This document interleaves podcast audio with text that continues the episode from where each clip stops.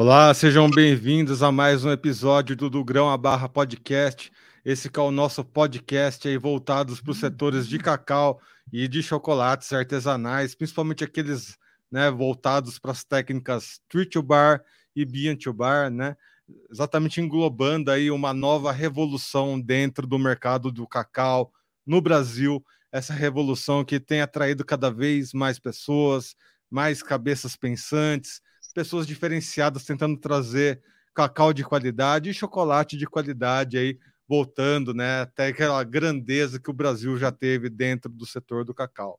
Hoje, mais uma dessas histórias dessas pessoas inspiradas aí pelo setor aí uh, dos chocolates artesanais. Hoje eu vou conversar com Walter Dunkel, lá da Dunkel Chocolates. Walter, seja bem-vindo ao nosso podcast.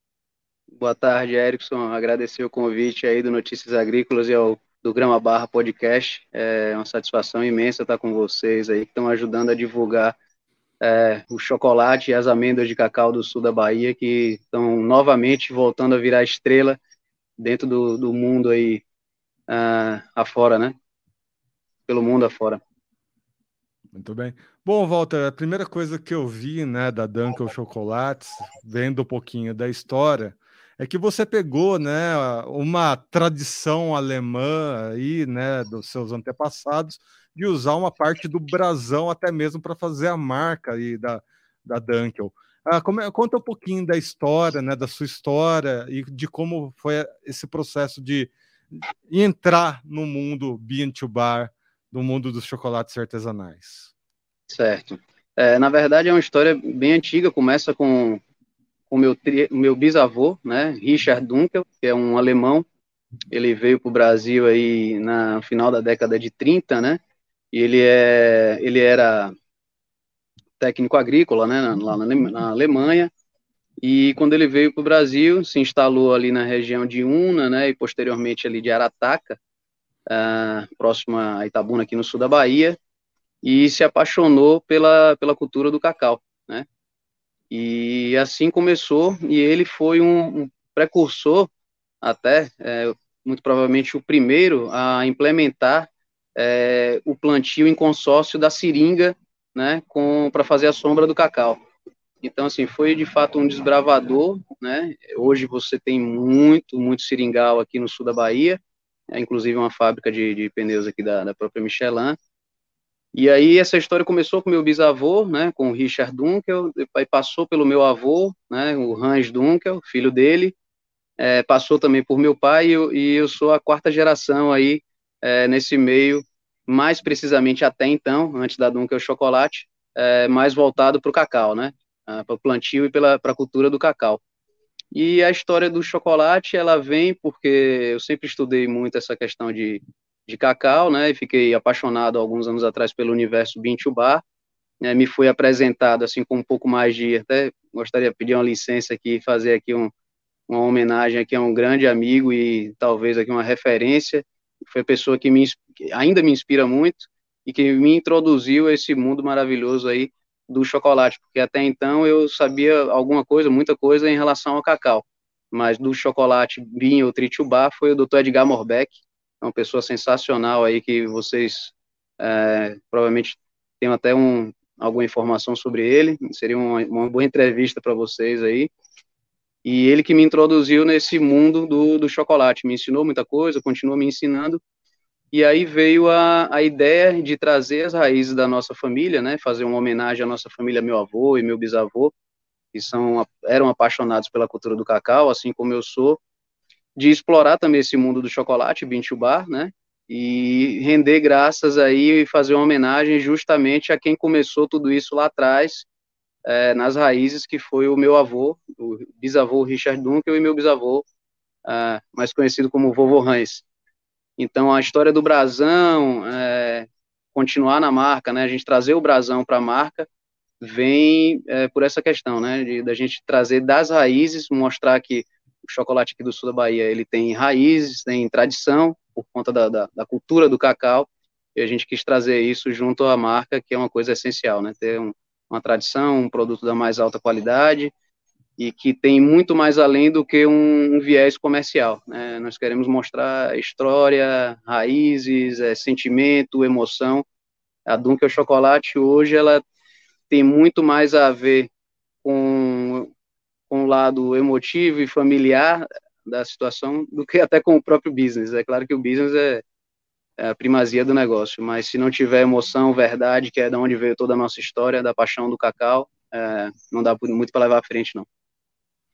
E Walter, ainda buscando aí a sua história, a gente vê que o Brasil, né, a, a, formação do Brasil em si, ela dependeu muito, né, dessa mão de obra é, mais qualificada que veio da Europa, porque antes da imigração europeia para o Brasil, né, havia poucos trabalhos específicos, né, como foi o caso aí do seu do seu antepassado, do seu bisavô. Uh, como é que você interpreta essa história, né, de é, um imigrante ter chegado no Brasil, praticamente teve que desbravar o Brasil, né, como outros tantos imigrantes. E se você vê, né, as empresas mais tradicionais da indústria nacional, vê, é, é, tem a idade mais ou menos dessa época, né, são empresas de 100 anos, enfim, exatamente por causa dessa mão de obra que veio de fora e que veio trazendo essas especializações que já tinha lá na Europa, mas que aqui no Brasil era tão uh, de deficiente, né? Uhum. A gente transportando, né, para a atualidade, né, nessa questão de transformação do cacau, no bean to bar, enfim, que paralelos você faz da história da sua família com a história recente do, do mercado bean to bar aqui no Brasil? Oh, uh, hoje o, o, mundo do cacau ele deu uma reviravolta, né? E, obviamente, isso se deve a, justamente à vinda do, do processo BIM e Tritubá, que foi um processo que iniciou lá no, no início, final dos anos 90, né, início dos anos 2000, lá na Califórnia. E, e aí esse, o próprio mundo do chocolate passou, do cacau, principalmente aqui no sul da Bahia, passou por uma reviravolta gigantesca, né, porque nós tivemos aí, desde a época do meu bisavô, estou falando aí lá do, do final dos anos 40, 50 e até o final dos anos 90, é, o que nós chamamos aqui no sul da Bahia dos tempos áureos do cacau, né? Ah, basta lhe dizer que na, nos anos 90, entre 80 e 90, é, 80% do PIB da Bahia, ele saía daqui do, do sul da Bahia, né? 80% do, do, PIB do estado saía aqui do sul da Bahia. Depois veio a questão da crise da vassoura de bruxa, né? Então, tudo isso é, acabou que gerou uma situação é, muito desconfortável para toda a região, e isso teve uma, acarretou em, diver, acarretou em diversas situações ruins, né, questão social, é, também ambiental, de é, política também. Então, as pessoas, o que nós tivemos aqui foi um, um, êxodo rural, né? As pessoas saíram das grandes fazendas, tudo, as pessoas viviam bem nas fazendas, trabalhavam, recebiam bem. E quando veio a crise do cacau, você tinha fazendas aqui que tinham 150 funcionários, 200 funcionários. E, e quando veio a crise da vassoura de bruxa, simplesmente o mundo desabou, né? E volto fazendo um paralelo com o mundo de hoje, o cacau ele deu essa reviravolta porque é, hoje ainda não produzimos nem de longe a mesma quantidade, muito embora já tenha recuperado bastante, né, depois da vassoura de bruxa, mas o que aconteceu com o processo Bintubá foi a, valor, a, a valorização é, da mão de obra, a valorização do, do, cacau em si, das amêndoas de cacau, e a valorização da, é, do beneficiamento do, dessa amêndoa de cacau até chegar aí em até é, 28 é, subprodutos ou produtos aí advindos do cacau. Então, esse processo Bintubá foi de suma importância, né, que, que deu uma mudada no, no, cenário, né, o cacau hoje, ele, você consegue vender uma menor quantidade, mas com muito mais valor agregado, e quando você beneficia isso, né, quando você transforma em um chocolate de alta qualidade, um chocolate de origem, ou um nibs de cacau, o valor na ponta, ele é extremamente diferente do que um arroba de um cacau comercial, né? Como é vendido assim em grande escala. E você comentou também, né, que o seu bisavô, enfim, os seus antepassados, eles desenvolveram essa técnica, né, do cacau em consórcio com, com as seringueiras. Uh, como, e a gente vê também que hoje há uma expansão, né, do conceito do cacau na cabruca. Que, uh, que vantagens você vê né, nesse sistema com a seringueira, com a cabruca? Eu sei que em parte é essencial para o cacau se desenvolver, né, por causa da sombra e tudo mais, mas quais outros benefícios você viu né, na, nessa técnica, nessa prática?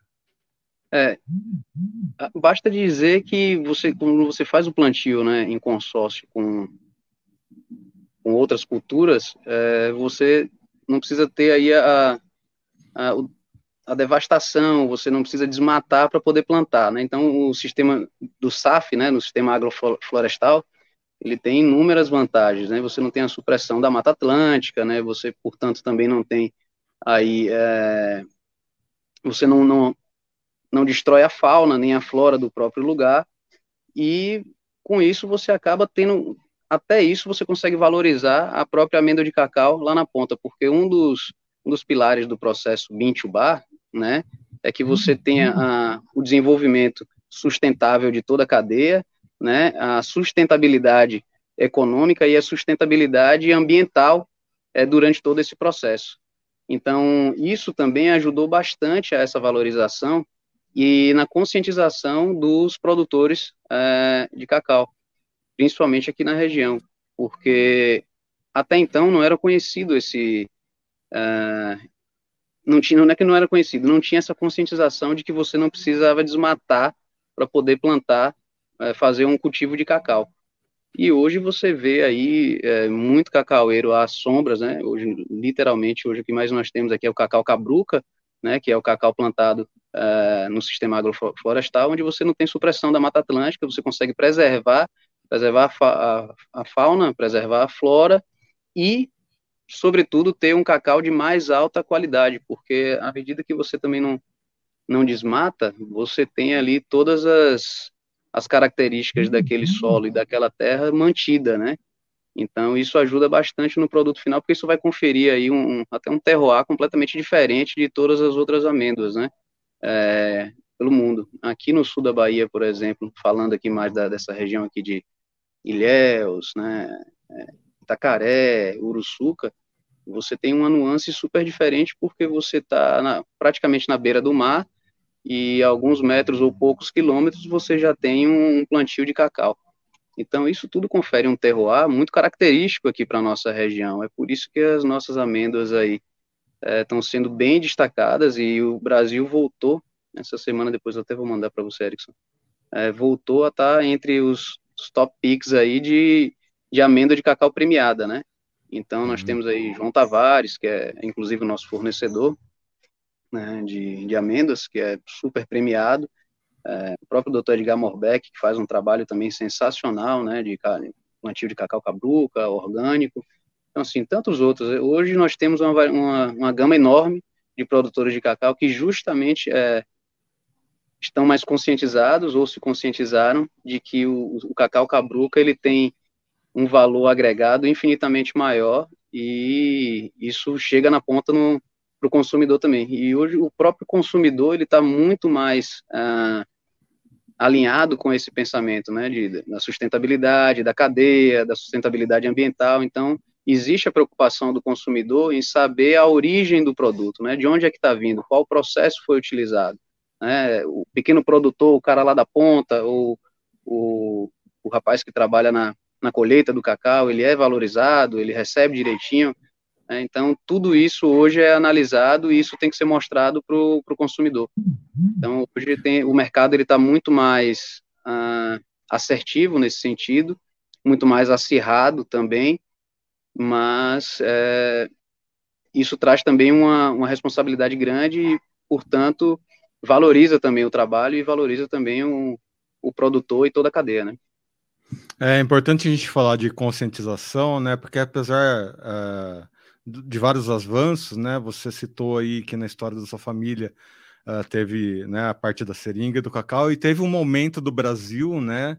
Que a gente explorou muito, né? O, o extrativismo da borracha, uh, a gente explorou muito o extrativismo do cacau assim como a gente explorou muito extrativismo de outras monoculturas.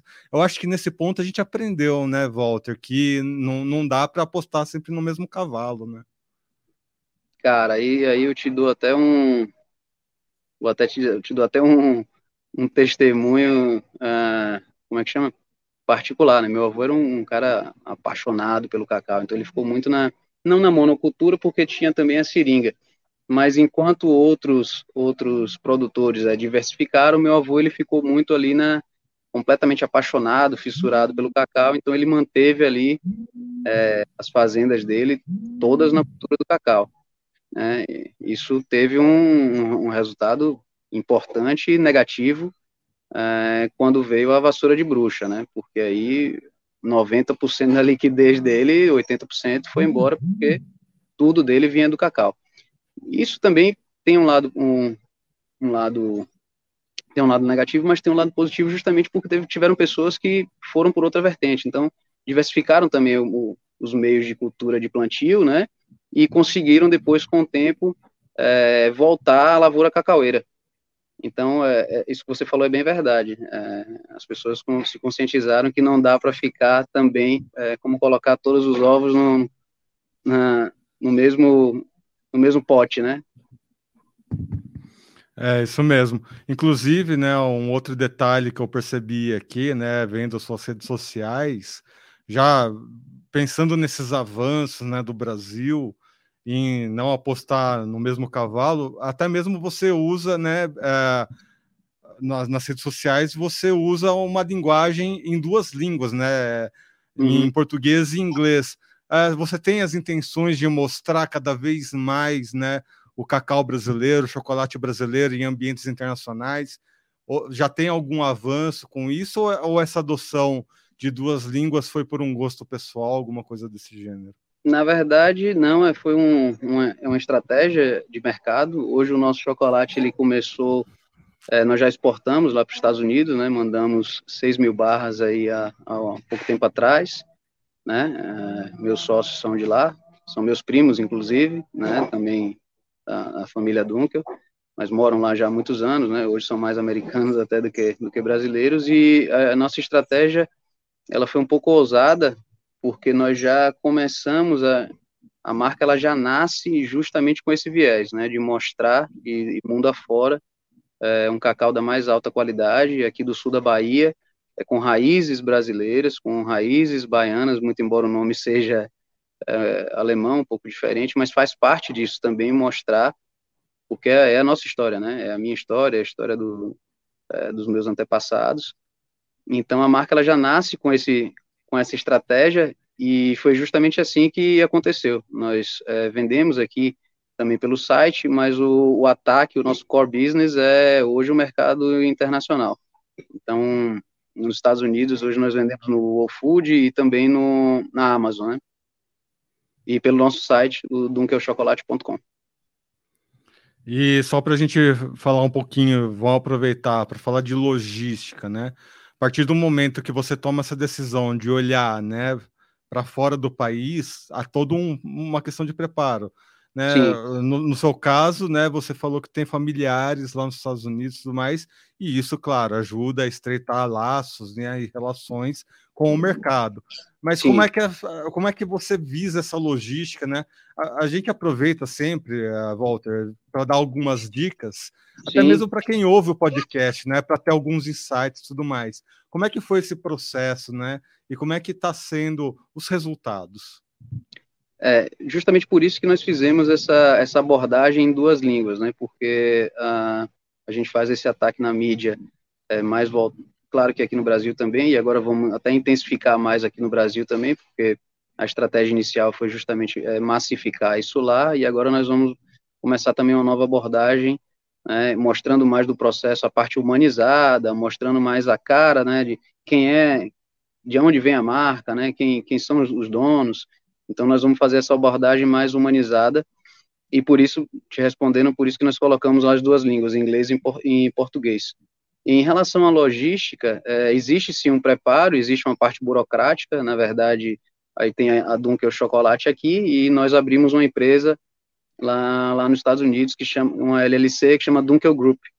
Então, a empresa de lá, ela importa da empresa daqui, ou seja, a empresa daqui exporta para o Dunkel Group lá, e o Dunkel Group lá faz a, a distribuição, né, para parceiros, né, para o próprio site da Amazon, E existe uma, a questão burocrática, né? Você tem que ter a empresa aberta lá, você tem que fazer a inscrição no, no FDA, que é como se é, equivale à vigilância sanitária lá, né? Você tem que ter toda essa documentação em dias, mostrar é, o que, que, é o produto, quem é o fabricante, pegar aqui uma série de relatórios, de relatórios técnicos da fábrica, né? Quem é o responsável técnico, e aí você dá entrada no FDA, é, pedindo essa licença, né? de, de, de exportação por se tratar de alimento, é um pouco mais burocrático, mas eh, eu achei até que fosse mais difícil do que foi. Achei que ia ser um processo que durou aí entre dois e três meses até sair a licença. Então, basicamente, a logística funciona da, da seguinte forma, né? O nosso fornecedor entrega a amêndoa na fábrica,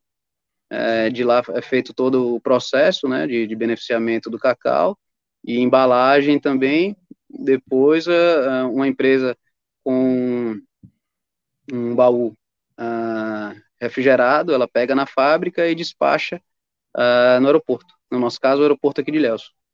Em quatro, cinco dias, no nosso, por exemplo, chega na nossa base de distribuição lá que é em Boston, nos Estados Unidos. Aí você Bom, tem que ter mas... o certificar com a, com a empresa que está fazendo essa, essa logística para você, o controle de temperatura, né, como é que isso vai ser armazenado, tem todo um, um cuidado para que isso chegue na, da maneira correta lá, né? os isopores, tudo certinho. É, aquela história, né, Walter? Mais burocracia que o Brasil é, vai ser difícil de encontrar ao redor do mundo. Mas, é, enfim. Mais ainda mais porque a sua empresa é recente, né? É uma empresa jovem Sim. e já está tomando esses ares, né? Uh, mesmo sendo uma empresa jovem, a ousadia tem que fazer parte do negócio, né, Walter? Sim, não, de certeza. É, a nossa empresa ela, ela, é literalmente uma empresa que tem raízes antigas, né?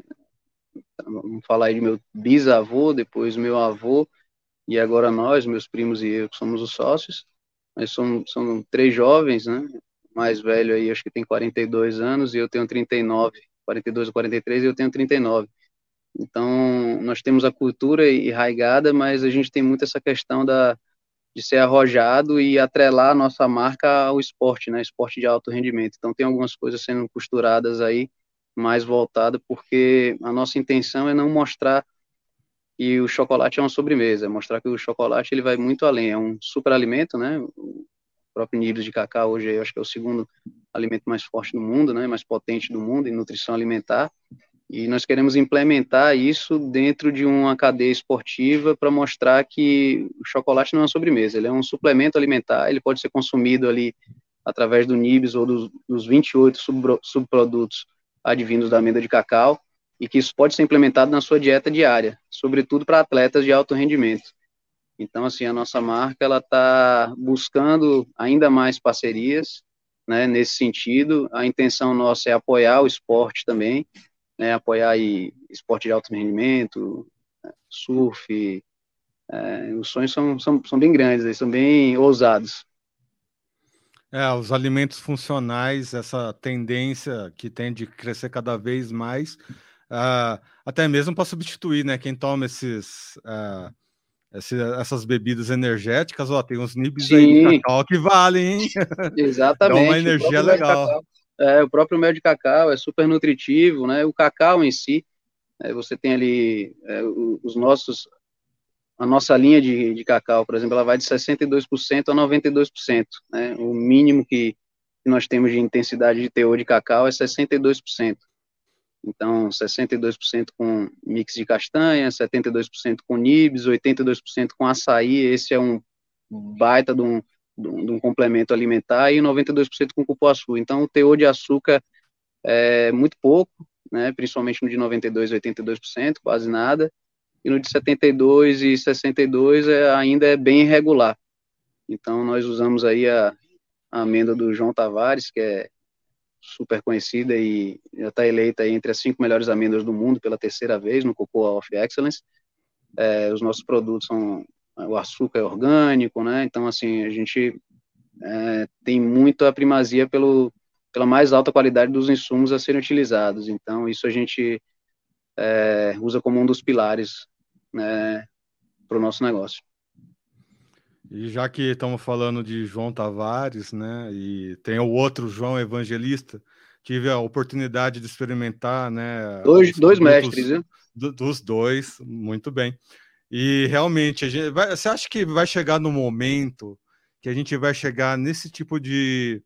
Assim como tem nos vinhos, nos cafés, né? Das pessoas quererem e buscarem experimentar né, os, é, o cacau que vem de um determinado. Acho que esse é o objetivo, né? Também um pouco do, do Bean to Bar. As pessoas buscarem esse cacau específico, esse chocolate específico, essa diferenciação da Dunkel vocês já têm essa visão em mente de que esse momento vai chegar? Eu acho que já chegou esse momento, viu, Érico? Ele só está agora é, se expandindo e se disseminando cada vez mais. É, as pessoas dentro do meio, é, os, que, que já conhecem alguma coisa do, desse processo bintubado, um chocolate fino, um chocolate de origem, você já tem aí é, mesmo, mas chocólatras no sentido de pesquisador de chocolate, e até mesmo consumidores que eles escolhem o chocolate que vão comprar pela origem é, da amêndoa, né? Então, nós temos aí é, amêndoas maravilhosas aí na Venezuela, no México, né? É, Peru também. Então, assim, cada, cada, cada país desse tem as suas, as suas nuances ali de, de sensações, né? É, de aroma, sabor, é, um um pouco mais cítrico, outro um pouco mais floral, é, outro é mais amanteigado, mais aveludado. Então, esse nível de conscientização é, dentro do meio, ele já existe e agora ele está sendo disseminado para o consumidor.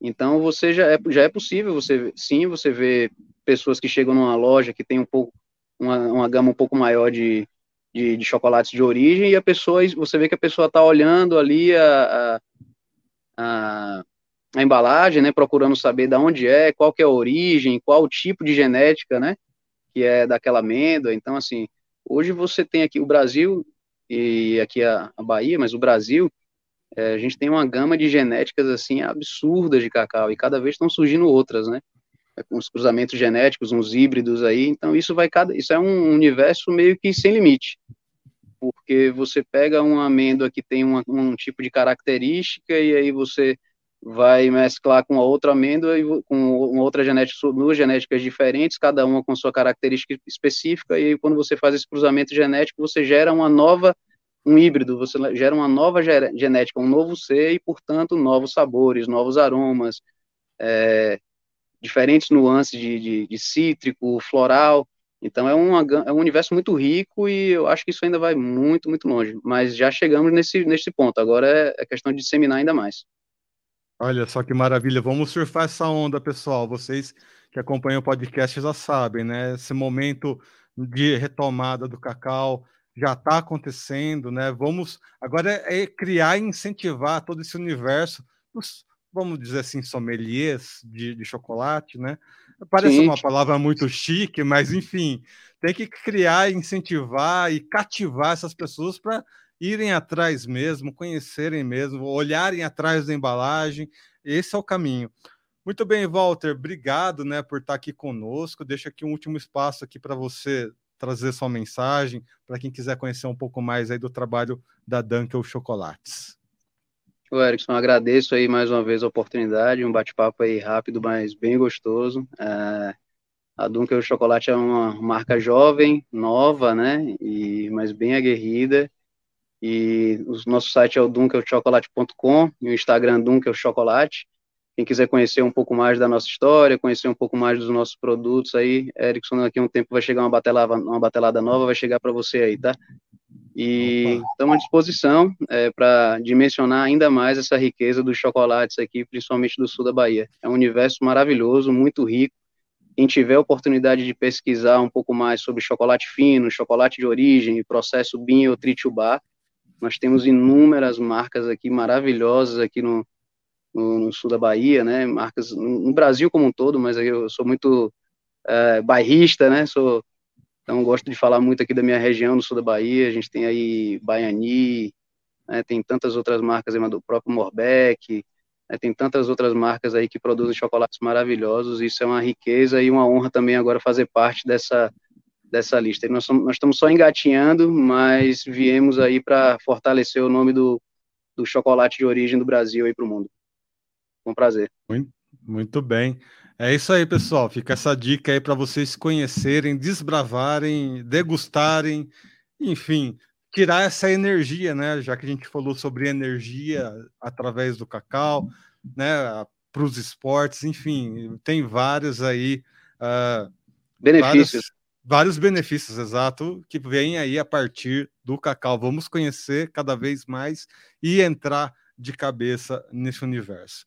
Muito bem, amigos, estamos em todas as redes sociais. Sigam as nossas redes no Twitter, no Facebook, no Instagram. E você que acompanha essa entrevista pelo YouTube, lembra sempre de se inscrever no canal, ativar o sininho, deixar o like. Assim, cada vez mais pessoas recebem os nossos conteúdos e se tornam os cacauicultores mais bem informados do Brasil. Eu sou Erickson Cunha, vejo vocês no próximo do Grão a Barra Podcast. Até lá.